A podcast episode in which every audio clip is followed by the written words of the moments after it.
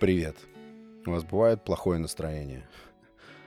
А, мои классические причины, например, для упадка настроения, это когда в голове у меня раскручивается карусель вопросов таких экзистенциальных, типа зачем все это, ну, все, что вокруг меня происходит, что я такое во всем этом, кто вот эти люди, которые окружают меня, типа, кто вы, зачем вы, почему вы, вот такие вопросы, и они атакуют, требуют какой-то ясности. Вообще, я считаю, упадок настроения, то, что мы называем плохое настроение, это штука, которая, ну, это факт, случается с любым человеком, у которого есть хоть какая-то способность мыслить. Еще я помню, раньше такая особенность у меня была, когда возникало такое падение настроения. Тут не обязательно придумывать какие-то градации, какие-то степени упадка настроения, потому что, например, э, психологи определяют депрессию, то, что мы там в быту называем, у меня депресняк, а депрессия это там клиническое заболевание, поэтому, ну, все это строгие какие-то понятия, и ковыряться, честно говоря, в них не хочется. Речь идет просто о падении мотивации, о да порой даже об отсутствии желания жить. То есть ты просто задаешь себе вопрос, для чего мне сегодняшний день? Я просто уверен, что я не один, кто задает себе такие вопросы, и вообще в чьей голове такие вопросы рождаются. Так вот, раньше, в, так скажем, мой алкогольный период, там все было просто. Алкоголь — это хороший как я называю, костыли в таких ситуациях. То есть это такой верный помощник. Главное там подобрать градус, и проблема решается почти моментально. Любое плохое настроение этанол делает великолепным. Потом к тем проблемам, от которых ты при помощи алкоголя бежал, добавляются еще другие проблемы. Ну, то есть мне этот выход вообще никогда не нравился. Во-первых, э, я фанат всего естественного. А алкогольный вариант или какие-то другие э, вещества это абсолютно неестественный в моем мире, в моем мироощущении, неестественный уход от э, плохого настроения. Вообще тоже слово плохое настроение. Очень важно, как мы это называем у каких-то восточных шаманов считалось, что если ты придумал название духу какому-то злому, то ты наполовину его уже обуздал, уже победил. Ну пусть это будет плохое настроение. Буду называть это так, плохое настроение, но я здесь, конечно, больше говорю не о ситуации, когда тебе чисто взгрустнулось. Нет, я имею в виду ситуации, когда буквально некуда деться от вот этих вот вопросов, от неотвеченности на них, от отсутствия возможности вообще на них ответить. Это такой внутренний мозговой коллапс. Вот об этом хочется поговорить. Когда речь идет о грусти, я сразу вспоминаю примерно свой 10, 11 или там 12-летний возраст, когда меня привозили в деревню на 3, бывало 4 месяца. И вот в один из таких моментов, я помню, сидел на берегу реки, у меня был плеер, китайский старый плеер, конечно же, еще кассетный. Свежих батареек вечно не было. Наушники скрипят, трещат. И вот в наушниках у меня льется трек Металлики One, который тянет так заунывно из-за вот этих уже севших батареек, которые из последних сил там тянут. Я жую какую-то травинку, весь мой разум полон горечи, тоски тебя выкинули на 4 месяца в какую-то, ну, поначалу, конечно, чуждую тебе местность. И это привыкание всегда было болезненным. Другой вопрос, что быстрым, да, но вот этот момент почему-то у меня ассоциируется с грустью, когда ты сидишь с полным, точным осознаванием детским, что ты один. Один на один с собой, со своими эмоциями, со своей болью одиночества – да, и вот этот трек One играет в этих китайских скрипучих наушниках. И вот возвращаясь про алкогольный период или около алкогольный, я помню, что в такие моменты меня всегда возмущало то, что моим состоянием никто не интересуется вокруг. Вот такой у меня был, ну, можно сказать, бзик. Почему никто не позвонит, почему телефон молчит, почему, почему никто не наберет и не скажет, ты там вообще как, старина, ты... Вот реально была какая-то слепая жажда, чтобы кто-то ворвался вдруг в твой мир и наполнил его собой, и тщетность вот этого ожидания убивала еще больше. То есть ты прекрасно понимал, я помню, сидишь просто, листаешь э, контакты, э, возникает мысль кому-то позвонить, кто может тебя разгрузить.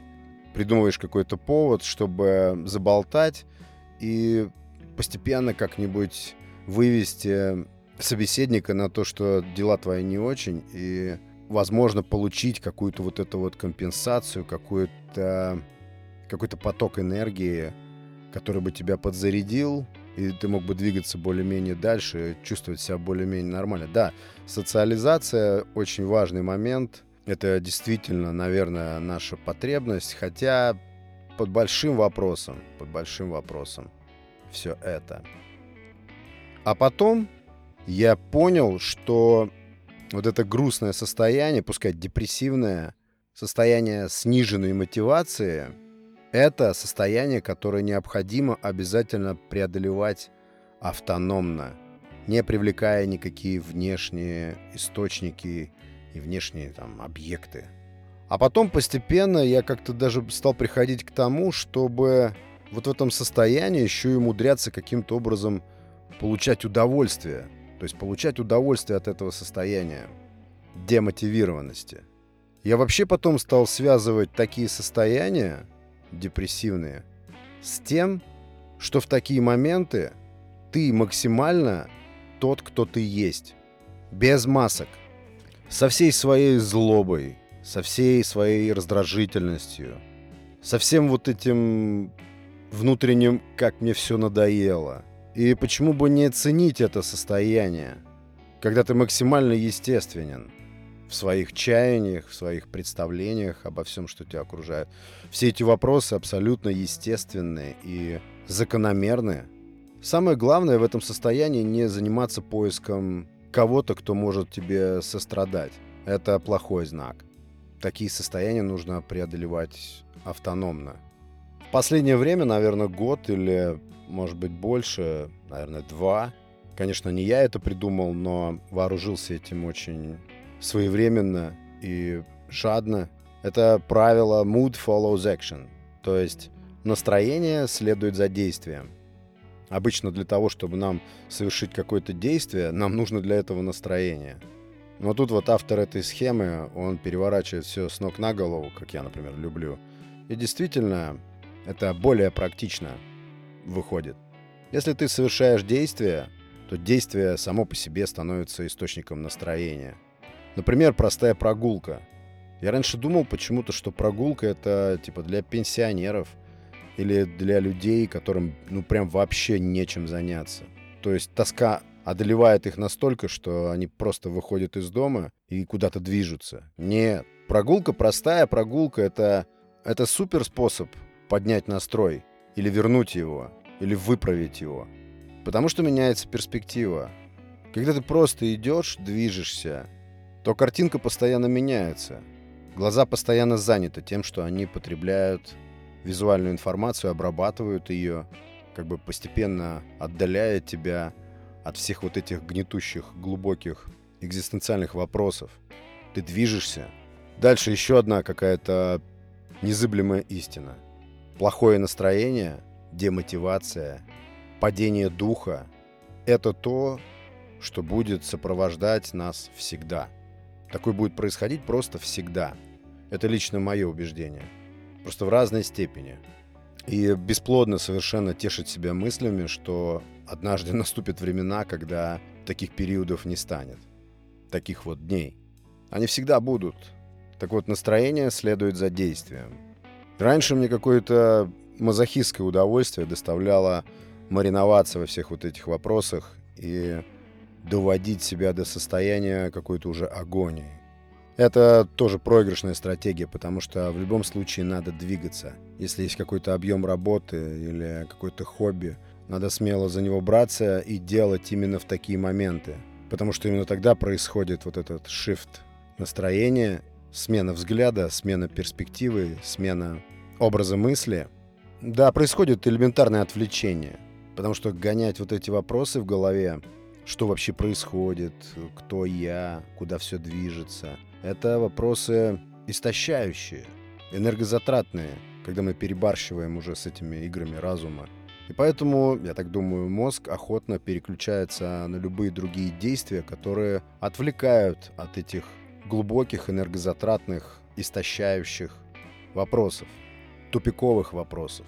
Очень большой козырь в этих ситуациях, очень крутой саппорт — это понимание того, что все это не вечно.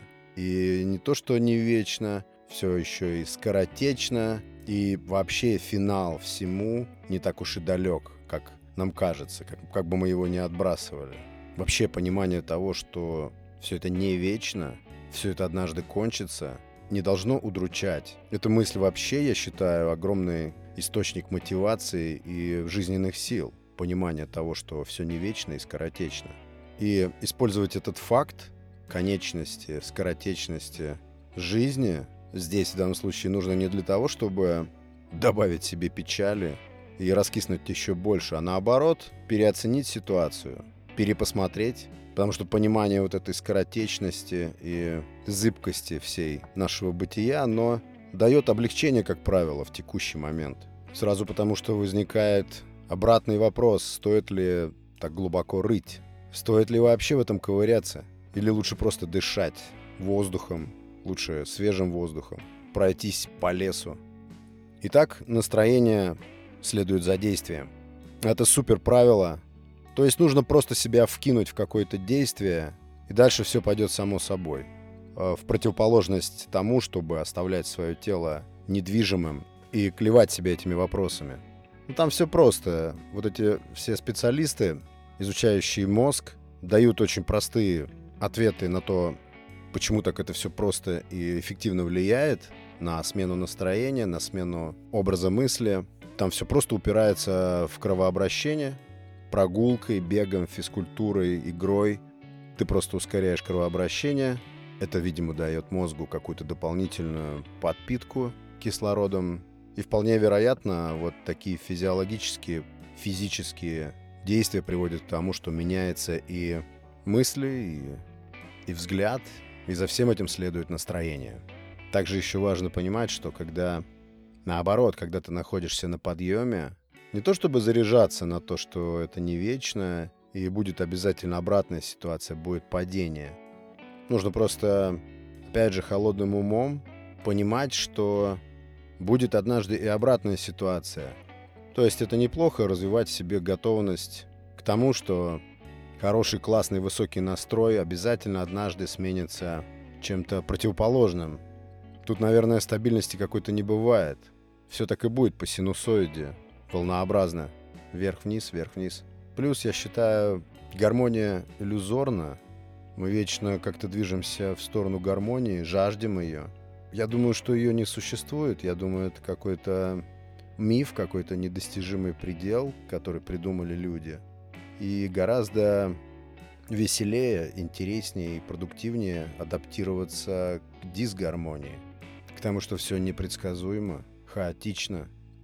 Мы понавыдумали слов каких-то грусть, плохое настроение, каких-то выражений. Все это какие-то странные человеческие ярлычки. Грусть иногда можно переименовать в перезагрузку, потому что это часто напоминает какой-то откат, такое глубокое отдохновение – вот такие были мысли, друзья, на тему, что такое плохое настроение, как с ним быть. Спасибо большое за внимание. Это был 121 эпизод «Несу подкаст». Подкаст выходит по вторникам и субботам. Спасибо большое за внимание. Пока.